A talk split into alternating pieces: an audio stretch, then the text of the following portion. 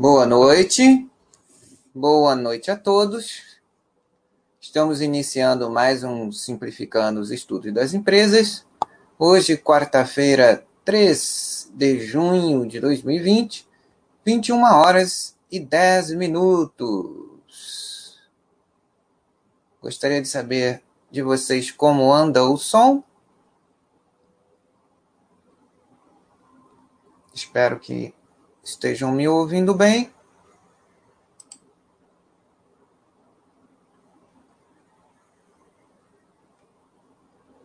Vamos no chats. Ok. Então, me ouvem bem? Tudo certo?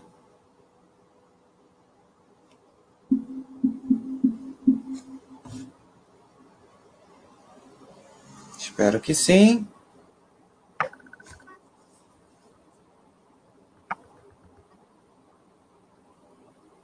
Aqui aguardando a resposta de vocês quanto ao som. Enquanto isso, vou botando aqui uma mensagem de texto.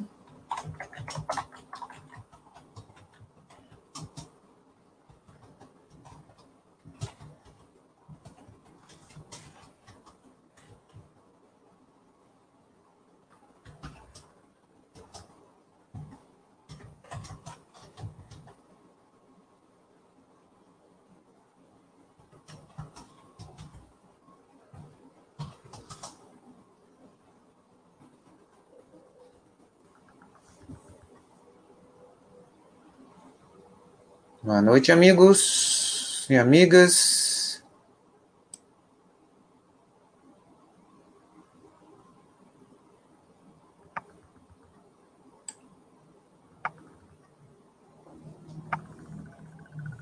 Ok. Então eu vou seguir adiante.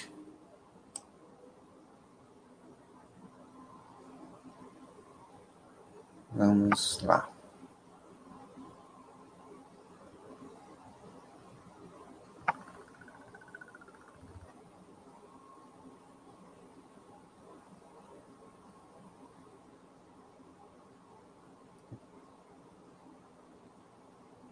Então vamos seguir. Bem, é... espero que esteja bom o som. É...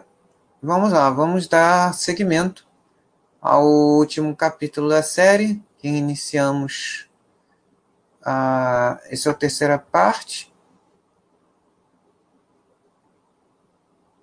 Para quem não, não assistiu os, os outros episódios, digamos assim, é, nessas últimas semanas nós temos nos dedicado ao estudo de empresas de capital aberto do setor automotivo. Tem sido uma jornada de aprendizado muito interessante é, também para mim, né? Como, bom, para aqueles que assistiram às outras empresas que a gente é, estudou nessas últimas semanas, né? Que foi a primeira foi a Mali, a segunda semana passada foi a Tupi. E agora nós iremos é, estudar a IOXP Maxion. Não sei se é assim que se fala o nome da empresa de maneira correta, né? Mas o interessante, e, e nessa aqui também não é diferente, é, é justamente a, o posicionamento que essas empresas têm numa cadeia produtiva que todos nós sabemos ou intuímos que sofre muito os efeitos é, dos grandes ciclos econômicos, né? Porque o, o produto que chega na ponta, né, na, na, através das concessionárias de veículos principalmente, ele, ele é muito afetado por características características muito importantes da economia, como os níveis de emprego, renda e confiança, né? Confiança de que você, que o, que o comprador do, do veículo, que normalmente é, quase sempre financia o bem, porque é, é um bem de elevado valor, né? É, então ele precisa ter confiança de que vai permanecer empregado ao menos o tempo é, necessário para ele quitar o financiamento do automóvel, né? E é, tudo isso dava a impressão a mim mesmo de que é, essas empresas é, teriam um impacto muito grande é, dessa dinâmica que é, faz parte da cadeia produtiva do segmento automobilístico, ao menos na ponta. Então, qual foi a minha surpresa ao iniciar os estudos aqui nessa série de empresas de capital aberto que atuam nesse segmento? Que, é, apesar de, de toda essa vulnerabilidade, digamos, ao, ao ciclo, coisas que são dificilmente mitigáveis, ao menos para a ponta, né? aquela que trata direto com o consumidor final, é que essas três empresas elas vêm se dedicando a um elo essencial e fundamental para até a existência dessa cadeia produtiva para que ela chegue na ponta, que é fornecer bens de capital essenciais para grandes empresas é, montadoras, principalmente, que fabricam esses é, os automóveis que é, sejam eles veículos leves ou comerciais que é, são demandados é, pelas pelas pessoas, pelas empresas.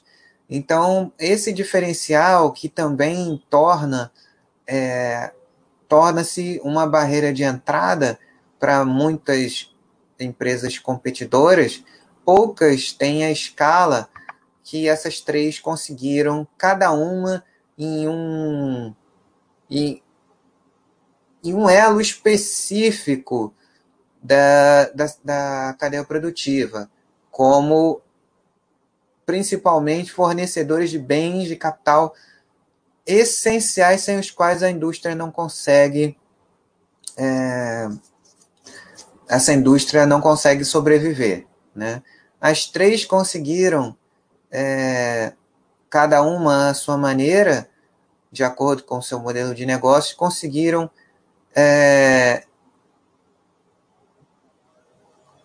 construir processos de internacionalização bastante interessantes e que é, são também uma das características que fazem com que essas companhias consigam, tenham conseguido, melhor dizendo, né, no futuro a gente não tem certeza, mas que até aqui, numa série histórica razoável, tem conseguido manter uma resiliência na entrega de resultados econômicos financeiros do, do, do modelo de negócios que elas têm, que tem demonstrado é, poucas variações em momentos bastante críticos, que, ao contrário do que eu imaginava é, antes de estudar essas empresas aqui com vocês, eu imaginava que elas seriam teriam uma correlação muito maior e mais intensa com esses ciclos do que elas têm conseguido apresentar. Esse é um mérito é, de cada uma delas em seu segmento. A gente vai conhecer daqui, é, daqui a pouquinho é, as linhas mais importantes, mais é, é, fundamentais para qualquer um de nós entender o modelo de negócios e o que, que a IOXP Maxion tem de diferente da, da Mali e da Tupi, e por que, que ela também, nessa característica nesse é, que ela apresenta, né, que ela se dedica dentro da cadeia produtiva, ela também consegue um resultado é, bem bem interessante que a torna estudável para aqueles que gostam do segmento, né? Como eu falei para vocês no, no é, desde o início, né? É, aliás, há bastante tempo que eu, eu gosto de compartilhar com vocês esse, esse método de estudo que eu, que eu utilizo, que é uma, uma maneira da gente poder interagir com, com, o, com o site de RI, né? que é a ferramenta mais importante para o estudo e que fornece aquilo que é essencial para quem, é, como nós, tem o objetivo de estudar empresas, modelos de negócio, é, governança, para entender a geração de valor, para entender se é possível que haja um alinhamento de interesses, né? E uh, o site de RI é uma ferramenta muito boa para a gente entender é, sobre isso, né? Sobre o que é cada empresa e se e mesmo uma pessoa como eu que não entende nada de carro pode é, através do site de RI que está disponível para todo mundo ter uma noção básica e essencial com a qual, a partir daqui, se pode navegar. Aqueles que, que gostarem da, da, dessas três companhias ou de alguma dessas três, pode, a partir do que a gente viu aqui, seguir adiante o seu estudo. Né? E, e é isso que, que eu tenho como objetivo aqui, eu compartilhar esse, esse estudo através do material que está à disposição de todos no site de RI.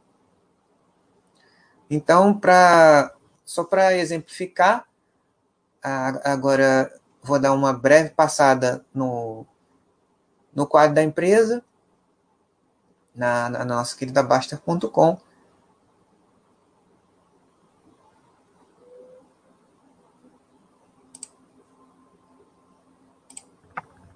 Vamos compartilhar aqui o quadro da IOXP Maxion.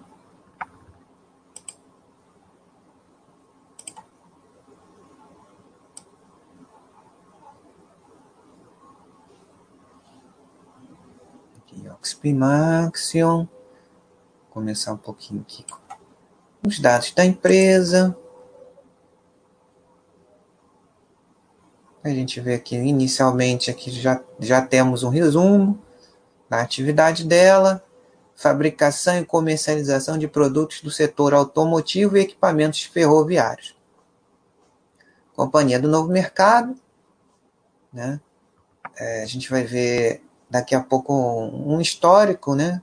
Dela, que ela abriu capital há bastante tempo, mas e, é, há nem tanto tempo assim ela entrou no novo mercado. É um novo mercado, vocês sabem, mas é sempre bom é, frisar, ele tem como, como vantagem um, um nível mais alto de governança corporativa, que concede o mesmo tipo de, de ação que tem os controladores da empresa, ou seja, todo mundo que desejar ser sócio da companhia é, terá o mesmo tipo de ação que os controladores, além do tag along também, que é de 100%, caso haja uma mudança de controle, que acho pouco provável.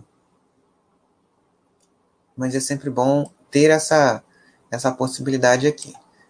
Composição acionária.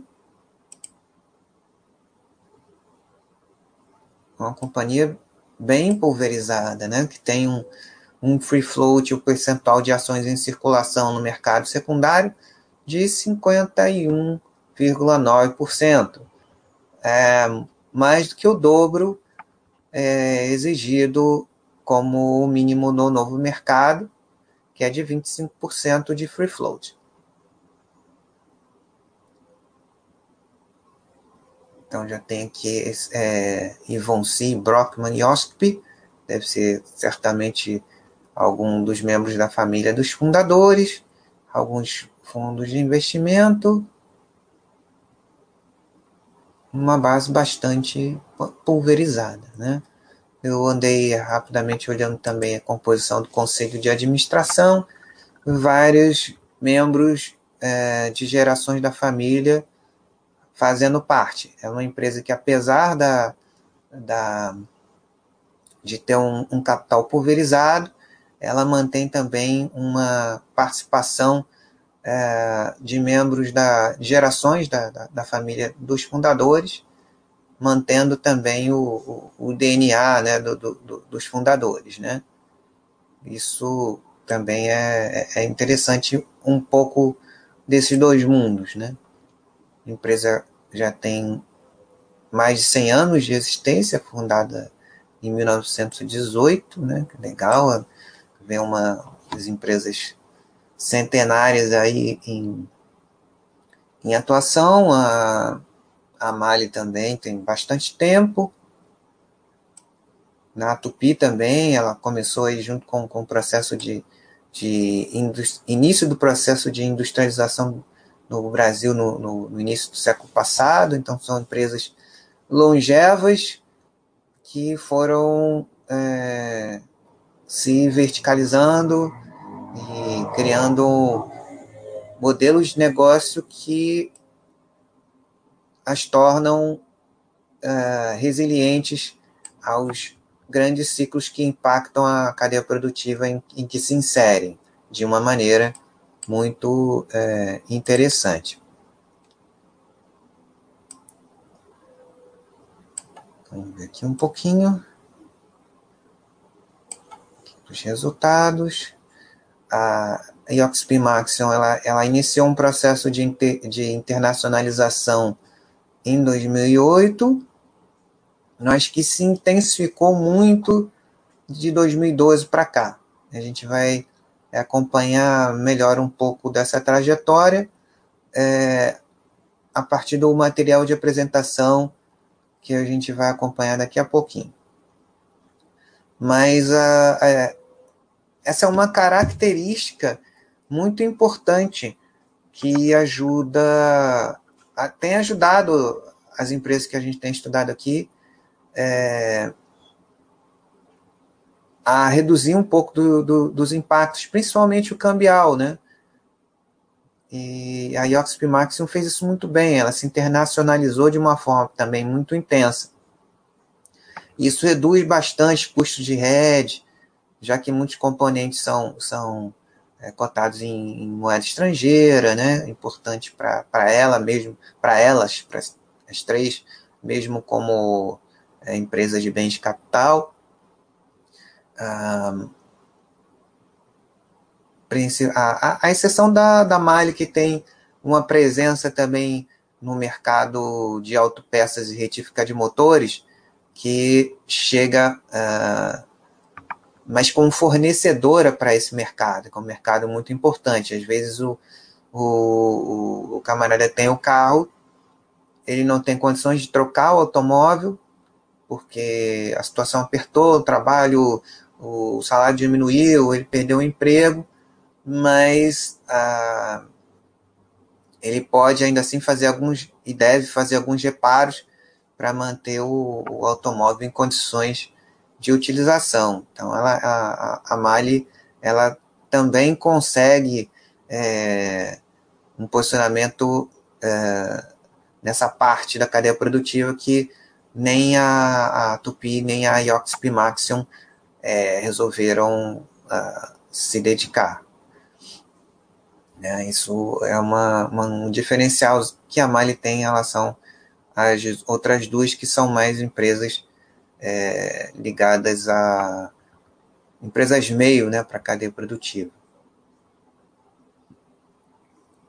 Interessante que ah, após esse processo de a intensificação desse processo de internacionalização a partir de 2012, esse processo de M&A ele, ele foi financiado via dívida, né? É, mas uma dívida controlada, com, com a geração de caixa ainda é, é, que faz sentido. e proporcionou um crescimento quase dobrou a receita, né?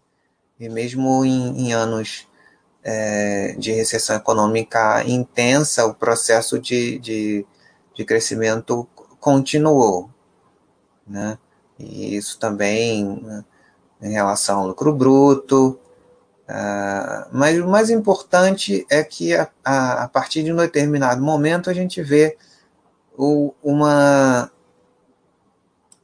mesmo em momentos difíceis a manutenção do crescimento e uma variação não muito grande, né?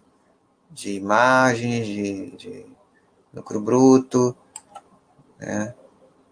O EBITDA cresceu uh, mais de duas vezes, quase três, nesse período de, de sete, oito anos. Claro que uma empresa que cresce muito, é, ela também tem um nível de depreciação muito grande do parque fabril dela, mas em compensação ela reduz custos de, de, de cambiais, de, de exportação, com, com uma planta bastante presente e próximo dos mercados é, é, que ela é, exportaria. Né? Ah, isso reduz também o resultado financeiro, que em outros segmentos como já foi perguntado aqui, em que não há como é, é, fazer diferente, ou seja, a produção é, é toda aqui e é exportada para os clientes no, no exterior. Então, a intensidade do, dos instrumentos financeiros para travar as variações cambiais é, do momento do, faturamento do pedido até a entrega, é, e, e, de outros custos né, em cadeias produtivas diversas, o resultado financeiro que a gente viu em todas as três, que tem esse em comum esse, essa diversificação geográfica, diversificação uh, em moedas também, né? Isso também permite melhores condições de financiamento em diferentes momentos da, da, da economia, então fazem uma diversificação interessante. Então, a, ela tem a, também, principalmente a partir de 2012, uma, uma resiliência mesmo no, no, no bottom line, né, que é o que é o PNL, né, que é o lucro líquido, né falando aqui alguns dos, dos sinônimos que vocês, ao escutarem teleconferência de resultados, vocês já. Aqueles que, que têm o hábito de escutar já escutaram alguma vez, mas aqueles que não, é, quando vocês escutarem o PNL ou bottom line, é a mesma coisa que lucro líquido. Então, eles têm é, mesmo em, em, momentos bastante complicados economicamente, a, a companhia manteve uma, uma variação pequena, né? especialmente de 2002, 12 para cá, para ter uma certa estabilidade. Né? Como, como eu já comentei anteriormente, é, uma margem considerada pequena, entre aspas, né? mas que para um, um, segmento extremamente intensivo em capital como esse, é, não tem como. Né? E, ao mesmo tempo, é uma barreira de entrada. Né? Poucas empresas é, conseguem se manter competitivas sem grande investimento. Então, de largada, é difícil entrar nesse mercado aqui e se manter é, é, competitivo dentro de uma cadeia uh, produtiva de um segmento que tem pouco o que mitigar em condições desfavoráveis dos ciclos econômicos, né, como, como tenho falado aqui esse tempo todo, uh, com variações intensas nos níveis de emprego, renda e confiança, além de, das consequências disso na política monetária, cambial, né, Então, são segmentos com elevadas barreiras de entrada, né? E empresas que, ao menos essas três, têm se demonstrado bastante resilientes. E, para quem gosta, é, ela como cresceu o patrimônio? O patrimônio cresceu quatro vezes, né? É, diferente de outros segmentos que você quase não precisa de patrimônio. Aqui é, é frequente a necessidade de crescimento patrimonial, de se espalhar geograficamente em várias plantas industriais. Né? Ah, o único momento em que o endividamento ficou realmente fora da curva é, foi em 2012, com o início desse processo, da intensificação desse processo de internacionalização. Após, desculpem, esse período, a assertividade do, do, do investimento foi começando a, a dar seus frutos, e a geração uh, de caixa da, das adquiridas foi começando a, a, amortizar um pouco o nível de endividamento e hoje, é, mesmo com os impactos da Covid-19, que a gente vai ver também um pouquinho, é, um pouquinho deles, a gente viu no, no caso da Tupi também, e é esperado que haja né, em, em todos os segmentos da economia, alguns mais, outros menos, mas mesmo assim ela continua dentro do limite é, que a gente considera razoável de até três vezes a dívida líquida EBITDA. Né? É, e aí é para quem gostar da companhia e, e acompanhando com calma. Outro fator interessante também é, sobre esse aspecto, cadê aqui? É a, o custo da dívida também, né? Além do, do indicador dívida líquida EBITDA, é também importante o custo da dívida. Né? O custo da dívida caiu para menos da metade do que era de 2015 para cá. Isso também ajuda bastante. Fluxo de caixa livre e capex. A empresa né, gera um, um bom fluxo de caixa operacional. Né? Foi negativo em 2012, que houve um dispêndio muito grande para a intensificação desse processo de internacionalização que é muito importante para para os planos de longo prazo da companhia. Então é isso, o que podemos é, observar daqui do nosso quadrinho. Então vamos seguir agora para o material de apresentação para a gente entender um pouquinho de como a empresa se organiza e como ela vem conseguindo é, desenvolver e, e aperfeiçoar seu modelo de negócio. Deixa eu ver se é esse aqui. Peraí, antes de compartilhar, deixa eu dar uma olhada. É esse, esse mesmo. Esse aqui. Os dois são muito parecidos, com o mesmo título.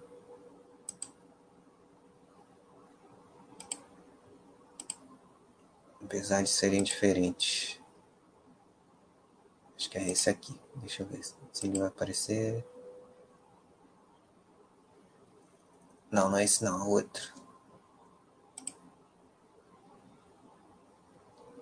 É o outro. Peraí.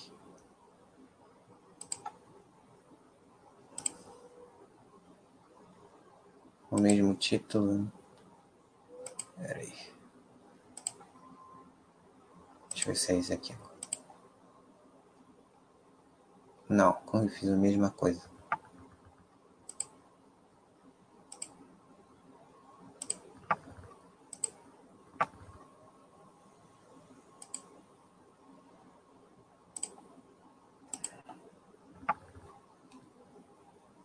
Isso, agora, agora sim. Esse é um material disponível, como tudo que a gente vê aqui, com fontes oficiais do site de RI da companhia, um material de apresentação uh, de um evento, provavelmente o Investors Day, que acontece junto com a reunião da PIMEC São Paulo, no final do ano passado. Mas o mais interessante aqui, deixa eu aumentar.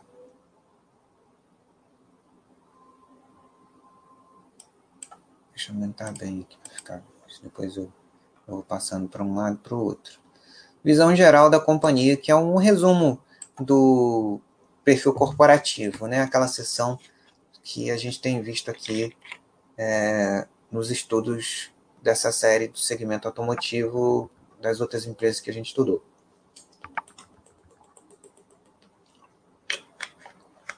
Principais destaques da companhia né, que é uma das especificidades do modelo de negócio da companhia, né, que é um pouco da, da missão, né, porque ela existe, qual o diferencial dela e como dentro dessa cadeia produtiva ela encontrou um espaço para ela criar um diferencial.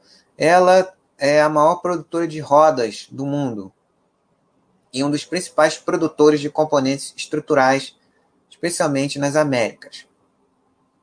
Né? Ah, algo que o segmento não existe sem isso, né?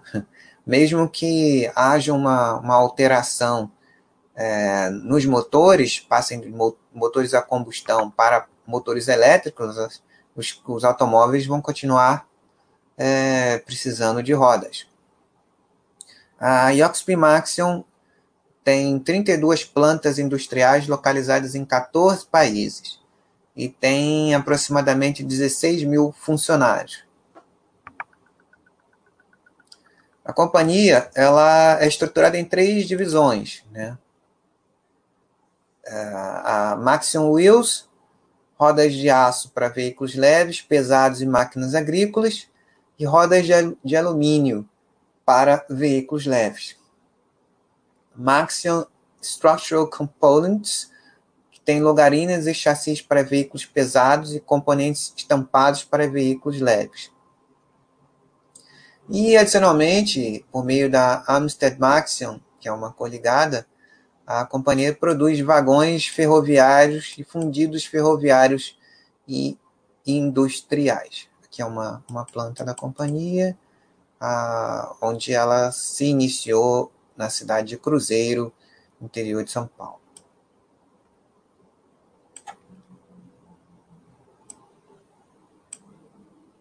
Aqui é um o crescimento médio ponderado da receita líquida, né, de 20% no período é, receita operacional líquida, né, uma média de 20,1% do uh, crescimento médio ponderado, nesse período de oito anos aqui, principalmente a partir do incremento desse processo de internacionalização que eu comentei com vocês. Um pouco. Aqui um pouquinho da estrutura societária de forma simplificada. Né? Essa, essa coligada a Yoxi Maxion tem cerca de 20% da Amstead Maxion, segmento ferroviário, mas o forte da companhia aqui são as rodas, principalmente. Depois os componentes estruturais. Aqui um pouquinho do, do histórico da companhia, que é legal esses destaques. Estou diminuindo aqui um pouco mais Que fica pequenininha a letra. É, não tem jeito. Vai ficar bem pequeno. Deixa eu aumentar aqui, depois a gente vê. A companhia foi fundada em 1918 e a origem dela no segmento madeireiro. Mas aí, nesse, nesse período, né, de 20 anos, até ela mudar o seu foco, coincidiu justamente com o início do período de industrialização do, do Brasil, principalmente a indústria pesada, né? É, metalúrgica, principalmente. Então, é, coincide né, com, com o momento, mesmo momento de virada dela coincide com, com o que nós observamos tanto na Tupi quanto na, na Mali também. Então, uh, em 1940, ela passou a se dedicar ao setor financeiro e industrial. Né? E interessante que ela abriu capital em 1984, né? então tem bastante tempo como, como empresa de capital aberto. Né? É, que é uma coisa bacana. Ah, algumas das companhias não me lembro qual delas. Tam, também tem bastante tempo como companhias de, de capital aberto, tanto a Mali quanto a Tupi. Na década de 90, a companhia é, resolveu, é, alguns anos após a abertura de capital, dedicar-se a autopeças e equipamentos ferroviários. No início dos anos 2000, em 2000 mesmo, é, houve essa associação que proporcionou o, a criação da divisão do segmento ferroviário, através da parceria com a Amstead Maxion. Em 2008, né, na, naquele período de 2006 até 2008, a companhia é, evoluiu para o novo mercado. Nesse mesmo ano, ela começou a planejar a sua diversificação, a, sua internacionalização. Então, foi o, o ano em que ela adquiriu uma planta na China. Logo no ano seguinte, ela adquiriu uma divisão de rodas da Ave Meritor. E, nesse período, entrou no México é, e nos Estados Unidos. No ano seguinte, ela adquiriu o segmento de rodas da, da no México. Em 2011, 50% da Montes, uma empresa de chassis na Argentina. Em 2012, aquele processo que eu falei com vocês é, de internacionalização se intensificou ainda mais com a aquisição da Raiz, Lemes Wheels e do grupo Galas, de longarinas para veículos é, comerciais. Um processo esse que vem tendo é, continuidade, mas que ganhou grande intensidade a partir de 2012, mas é, desde o, de que a companhia passou para o novo mercado em 2008, que esse plano é, foi posto em prática. Em 2017, é, houve um, um, aumento de capital e, e após esse aumento de capital, é, dois anos depois, a companhia iniciou uma parceria com uma outra empresa chinesa, a Dongfeng, no segmento de rodas de alumínio. As principais divisões né, da companhia, uh, Maxion Wheels, rodas de aço e alumínio para veículos leves, e rodas de aço para veículos comerciais e máquinas agrícolas. Essa é a principal divisão da, da companhia, né? a Maxim Wheels. E a Maxim Structural Components uh, com, produz longarina e chassis para veículos comerciais.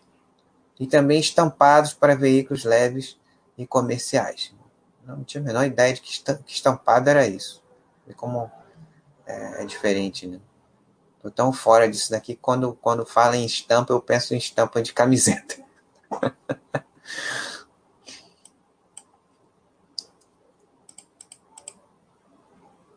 um pouquinho que a gente, a gente vai ver uh, mais atualizado é, essa divisão aqui por região. Receita por região e produto. Né?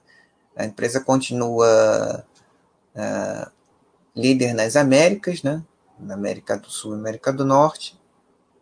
Uh, tem 48% da sua receita vindo das Américas, 41% da, da Europa e 11% da Ásia e outros. Agora, por, por produto. Rodas, 90, não, ah, 41,4 rodas de alumínio para veículos leves, roda de aço para veículos comerciais. Aqui dá 67,3%.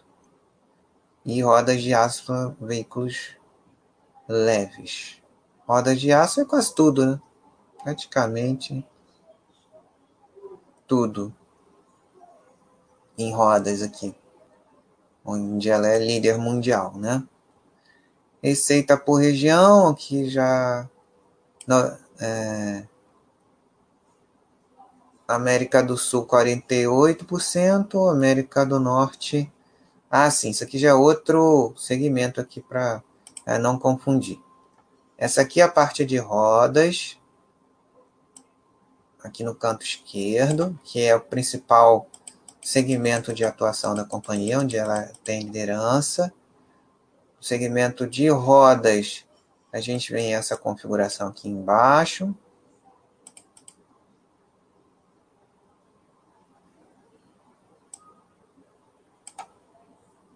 E essa divisão de, de receita por região.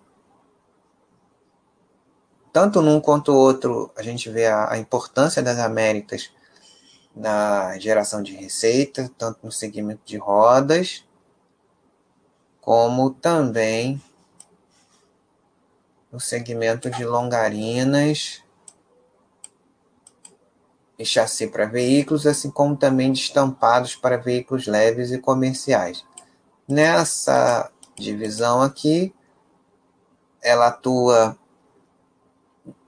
exclusivamente nas Américas, e os veículos comerciais são o principal foco. 92% da receita é, nessas divisões de produtos vem de veículos comerciais e 8% de veículos leves. São os carros de passeio.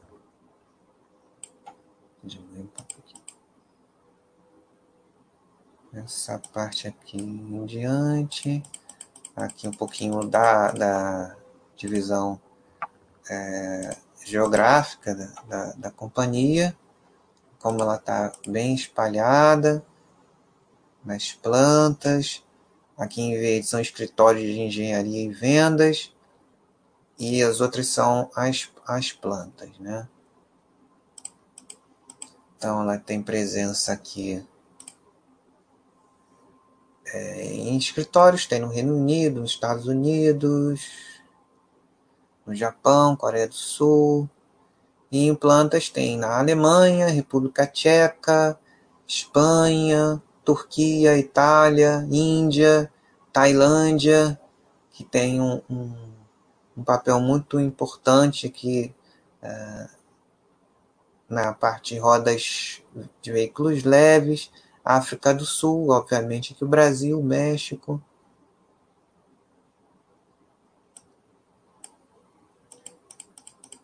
para fixar aqui a, a estratégia de negócios da companhia. É importante a gente. Que a gente consegue ver tudo de uma vez. Estratégia de negócios da IOXP Maxion. Foco no crescimento do core business, né, que são as rodas, né? Crescimento orgânico responsável por meio do aumento da capacidade de produção nas fábricas existentes ou na construção de novas fábricas em novos mercados. Isso é o que a gente tem observado aqui. Ganho de escala. fortalece a posição de mercado, gera economias de custos, é, primeiramente, e permite a contínua melhora dos processos industriais e ganhos de eficiência, o que é uma questão de sobrevivência, né? Ela só pode continuar gerando valor dando seguimento a essa a, esse, a esse ponto da estratégia, né? Que isso permite que ela continue é, ganhando eficiência em um, um segmento bastante é, intensivo em capital. Outro, o segundo ponto é a expansão ainda maior do footprint da companhia, expandindo a sua capacidade de produção nas plantas em países com demanda crescente. Foram os que nós vimos. Utilizar a plataforma global de vendas da companhia para expandir a comercialização de produtos nos países onde não, a empresa não opera e para aumentar a participação, o market share nos mercados existentes. Terceiro ponto, melhorar a eficiência operacional e reduzir custos. Sem isso, não tem condição de sobreviver. E, ou, e, ou continuar gerando valor. Investimento contínuo em pesquisa e desenvolvimento é o que se espera nesse setor industrial para permitir o desenvolvimento de tecnologia e know-how para uh, fornecer soluções inovadoras para novos modelos de veículos, né, um segmento que está aí mudando a, a matriz é, intensamente para os próximos anos. Melhorar a eficiência operacional, investindo mais em tecnologia de produção, aumentando a capacidade das instalações de produzir, centralizar as funções de contabilidade, finanças, marketing e outras, e alavancar o ganho de escala. O quarto ponto, expansão do portfólio de produtos. Expandir linha de produtos através da entrada em novos nichos de mercado uh, complementares, onde a empresa pode se beneficiar de sinergias com produtos e clientes existentes. Né? Uma das coisas é, interessantes da, desse processo de aquisição é que a companhia ela também ganha é, a entrada em, em, em novos mercados que muitas vezes ela não conhece, e as empresas adquiridas é, já têm uma base de clientes, né? Isso é muito interessante. E uh, o quinto ponto, né? A continuidade do processo de inovação, reunindo e testando ideias dentro da organização até que se tornem produtos comercializáveis. Parceria com líderes renomados do setor, promovendo a inovação como institutos de pesquisa e universidades corporativas. Né? A última foi justamente a parceria com a Dongfeng, na China.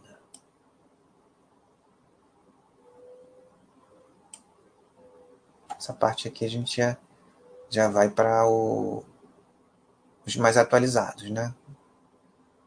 A gente vai ter um, um, um overview do, do que está acontecendo agora também, dos efeitos é, da Covid.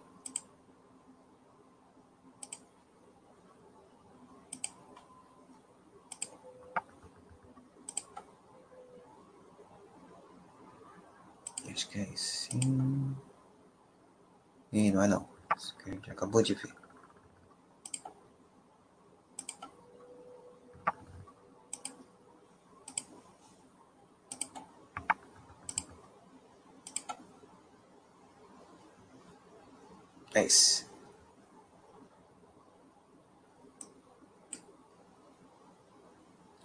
Um pouquinho da apresentação de resultados do primeiro trimestre, né? Foi agora. Uh, divulgado dia 15 de maio, então bastante recente. Um pouquinho da atualização aí dos efeitos da Covid-19. Saúde dos colaboradores como prioridade, né? Adoção das exigências e recomendações das autoridades locais, adequação das atividades em função do volume demandado, que caiu, acompanhamento global das ações relacionadas ao coronavírus, uh, medidas adotadas no retorno gradual das operações. Proteção individual, máscaras, álcool em gel, etc. Medição de temperatura na entrada das unidades. Né? Isso tem sido uma constante que a gente tem observado. Utilização de home office nas áreas administrativas. Readequação do transporte dos colaboradores, dos restaurantes, é, refeitórios, né, para promover o distanciamento social. Intensificação de limpeza nas áreas comuns são algumas de, uh, de fotos desses, uh, dessas iniciativas. Gestão financeira com foco em liquidez. Revisão detalhada de custos e despesas, com consequente redução.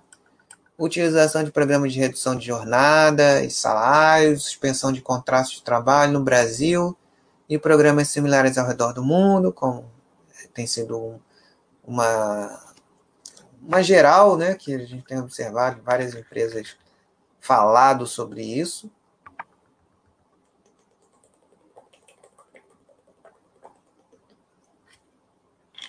Readequação do plano de investimento anual, com adiamento é, desse plano, cronograma de, de plano de expansão, com foco no caixa, liquidez, gestão diária do caixa com otimização do capital de giro, que é fundamental para a empresa industrial, né?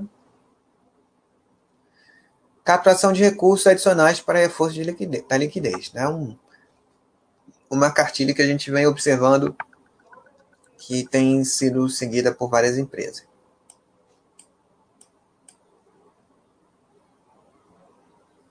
Então, em linha com isso, né, captação adicional de cerca de 670 milhões em linha de financiamento com o intuito de reforço da liquidez, né, fazendo com que ao final do, de março a posição de caixa consolidada da companhia seja mais de um bilhão de, de reais, com aumento de 160% em relação ao primeiro trimestre do ano passado. Né? E em relação aos indicadores, obviamente se espera uma, uma, uma queda e que, em termos de resultados, a gente vai observar a intensidade desse movimento de forma muito mais intensa ao final do, do segundo trimestre, que termina agora, dia 30, 30 de junho, né? Termina o segundo trimestre. E em maior ou menor grau se espera um impacto bem maior em, várias empresas, né? É, por isso se torna cada vez mais fundamental o entendimento do modelo de negócios e dos diferenciais competitivos, né? é, e da estratégia né, para realização desse, da missão corporativa, da visão da, da empresa. Né? Então, muito, cada vez mais importante conhecer a empresa e o que, que ela tem de diferente, como ela gera valor e se há a possibilidade de um alinhamento de interesse com os, os minoritários. Né? Isso nunca foi tão importante como agora. Então, uma queda de quase 10% na receita operacional líquida, uh, mesmo, se, mesmo na consolidada, tanto na consolidada como em vendas domésticas caiu um pouco mais, né? por isso a assertividade desse modelo uh, de internacionalização que a empresa vem é, realizando a partir de 2008, mas com maior intensidade de 2012 para cá, né? As suas competidoras em, em segmentos, a, tanto a, a, Tupi quanto a, a Mali também fazem isso com menor ou menor grau. Maior ou menor grau. Redução de 8,3% na receita em reais, proveniente das vendas internacionais, e excluindo o efeito de variação cambial, a redução teria sido é, de 20,4%. Até porque o impacto também foi sentido, é, primeiro, ah, na Ásia e na Europa. Né? Ah, lucro líquido houve uma redução de 85,5%, O endividamento uh, bancário líquido da companhia também teve um, um incremento na relação dívida líquida EBITDA, porque o EBITDA diminuiu, mas, como a gente viu no, no, no quadro dela, segue é, em três vezes ao final do primeiro trimestre, é, em 30 de março. Aqui um pouquinho em gráfico para a gente visualizar esse, esse, esse movimento, o impacto da Covid-19 durante a segunda quinzena de março, no impacto que foi uma avalanche, né? Foi uma bem atípico em relação ao é, movimentos sistêmicos puramente econômicos, né? Então a queda de volume na produção de veículos nos principais mercados foi um, uma avalanche, não foi uma, uma queda gradativa, não, foi uma coisa surreal, completamente diferente.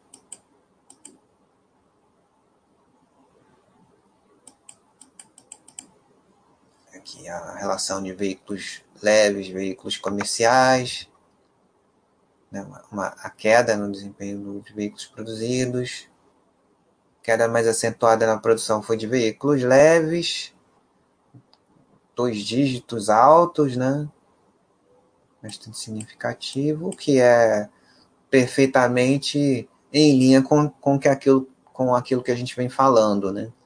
Óbvio que na ponta, muita gente perdendo emprego, com redução de salário, incerteza, é, precisando reforçar suas reservas, se tinha a intenção de, de, de adquirir automóvel, deixou para lá, né? E aí, obviamente, as montadoras não vão ficar, aliás, as concessionárias não vão ficar tão estocadas assim e vai ter reflexo no, na, na demanda né, das montadoras. Participação na receita uh, operacional líquida uh, 30%, né? 23%.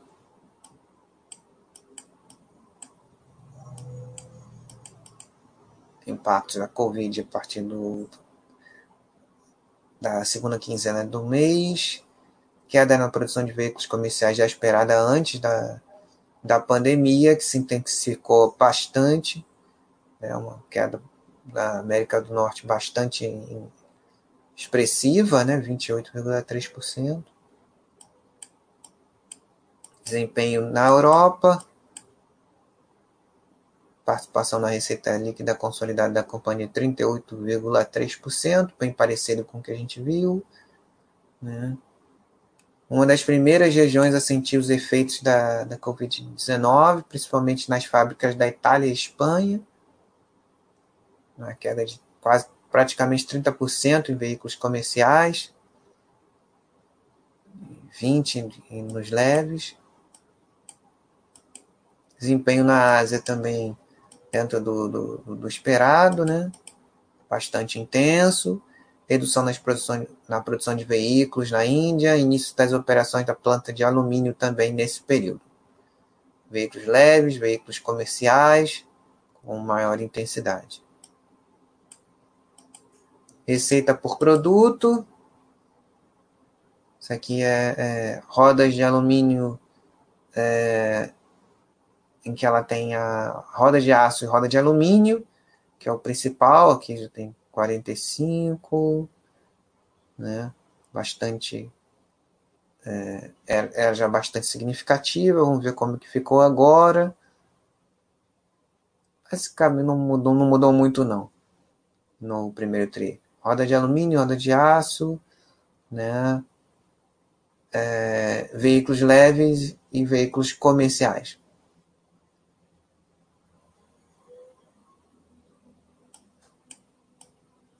Receita por cliente.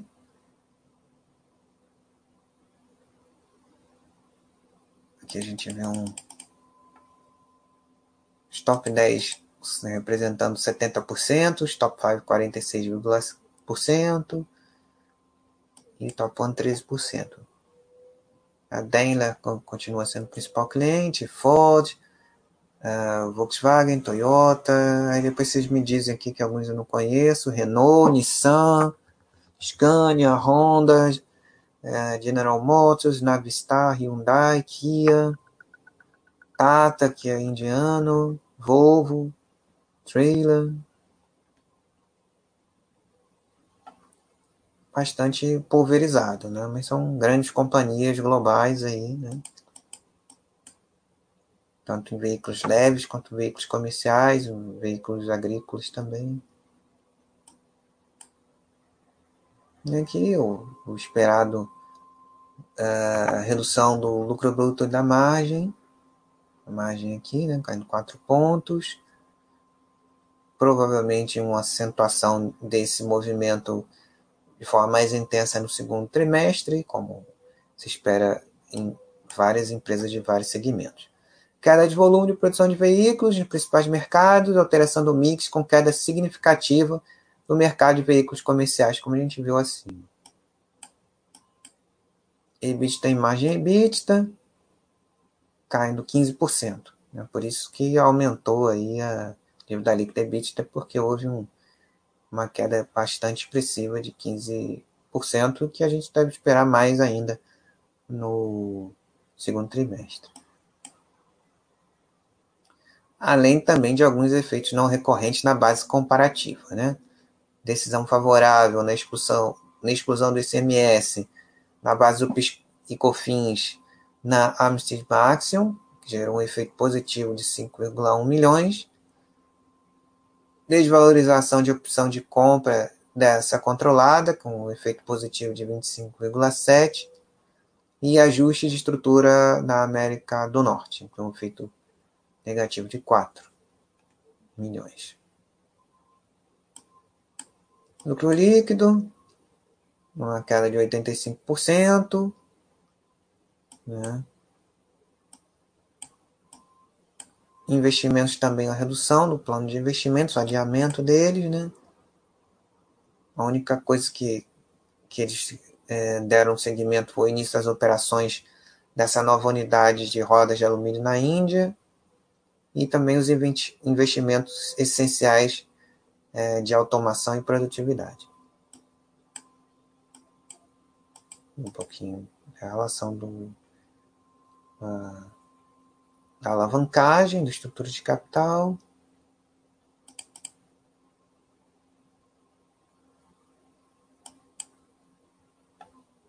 Aquela o, o incremento bastante expressivo do caixa. Né? Aqui vamos ver a, a, a composição né, da dívida bruta da companhia. 45% em reais, 35% em euro, né? Ela tem plantas nesses locais, 14% em dólar e 6% em outras moedas. 66% da dívida de longo prazo, 34% de curto, né? Provavelmente muito em linha com esse aumento do, do reforço de, de caixa, né? Mais importante, como a gente viu lá no início, é o custo médio da, do endividamento que passou para 4%, chegou a ser 11%, né? Em 2015. Então é isso, amigos. O que eu tinha para mostrar o material de apresentação era isso. É, deixa eu passar para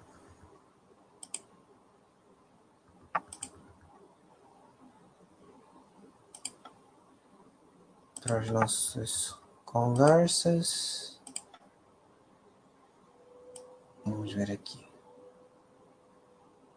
Opa, boa noite, FB Rodrigues. Grande Bumblebee, querido amigo. Que bom que você pôde chegar aqui no, no capítulo final da nossa série de empresas do, do, do segmento automotivo. E o diferencial que cada uma tem, né? Bem legal a gente verificar, principalmente para mim, que não, não entendo nada de carro, né?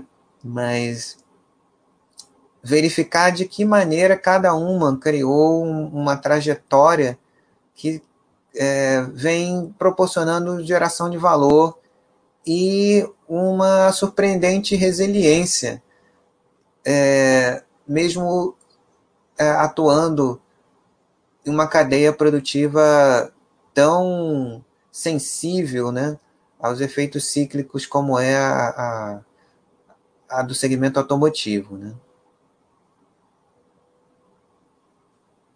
Então, essa é, é a última empresa do, do nosso estudo do segmento automotivo. Né? Isso, excelente observação, geração de caixa crescente, especialmente a partir do, da intensificação do processo de internacionalização, que a gente já viu ah, os benefícios que trouxe para a companhia lucro impactado pelo serviço da dívida e, e depreciação e amortização, mas o EBITDA é, vem crescendo direitinho.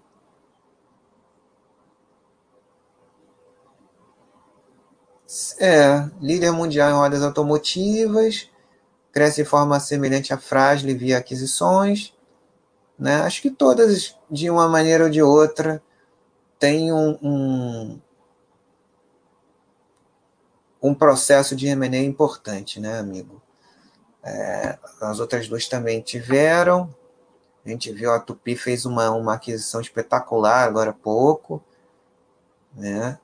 É, e empresas muito intensivas em capital, não tem outro jeito, né? Tem que se capitalizar e ganhar eficiência na execução do modelo de negócios e se internacionalizar mesmo.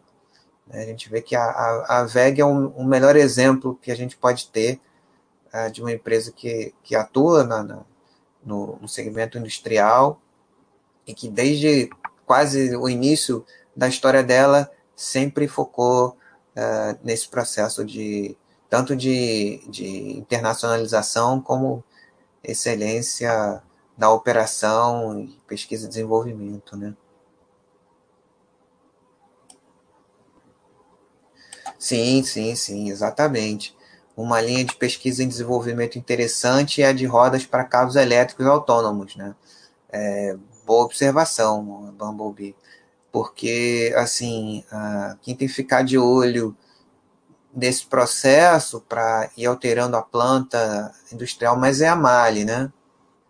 Que a Mali, ela ainda é bastante focada no mercado como ele ainda é hoje, né, de motores a, a combustão, né, mas a, as rodas, é, não importa se a, se os automóveis são a combustão ou se são a base é, é, elétrica, autônomos ou não, eles precisarão de rodas, mas isso também é, demanda né, um intenso processo de pesquisa e desenvolvimento. E por uma empresa com, com uma participação tão global como ela, é de se esperar que ela se dedique a, a isso com bastante atenção.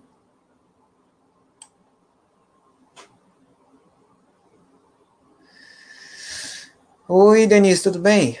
A Denise pergunta aqui: Oi, Cenezino, só para diferenciar melhor a atuação dessa empresa no segmento. No que mais ela foi impactada devido ao lockdown em relação à leve ou foram nos mesmos pontos?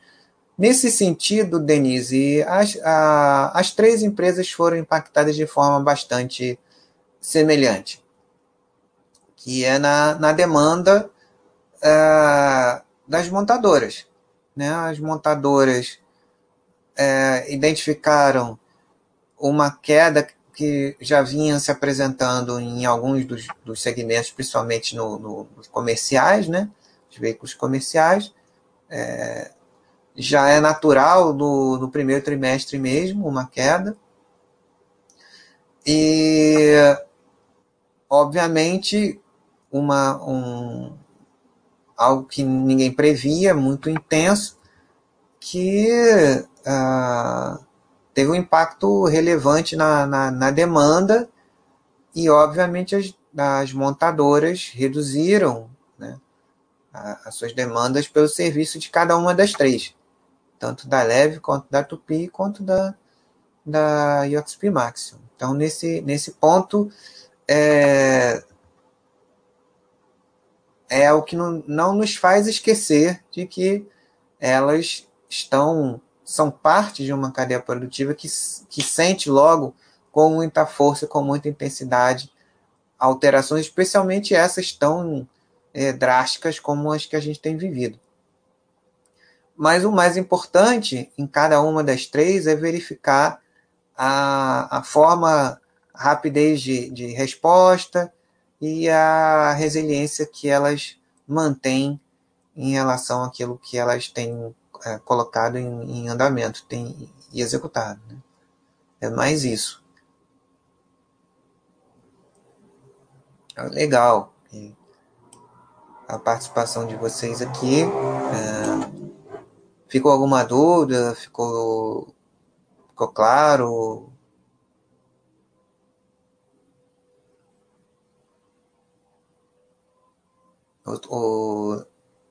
Resolveu? Diz aí, Denise. Que, que você. Se ficou alguma dúvida. Legal.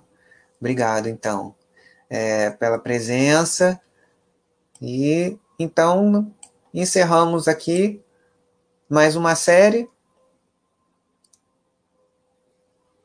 Agora essa de a empresa do segmento automotivo de capital aberto. Né? Espero que vocês tenham gostado, como eu, desse aprendizado que a gente passou a ter, né? É, de empresas bem interessantes para para estudo, né? Empresas é, e mesmo atuando num segmento bastante sensível, elas conseguiram cada uma à sua maneira, cada uma em seu nicho específico, construir uma trajetória que tem trazido geração de valor, né? modelo de negócio consistente, é, e é um processo de internacionalização bem interessante. Né? que cada uma vem construindo. Né?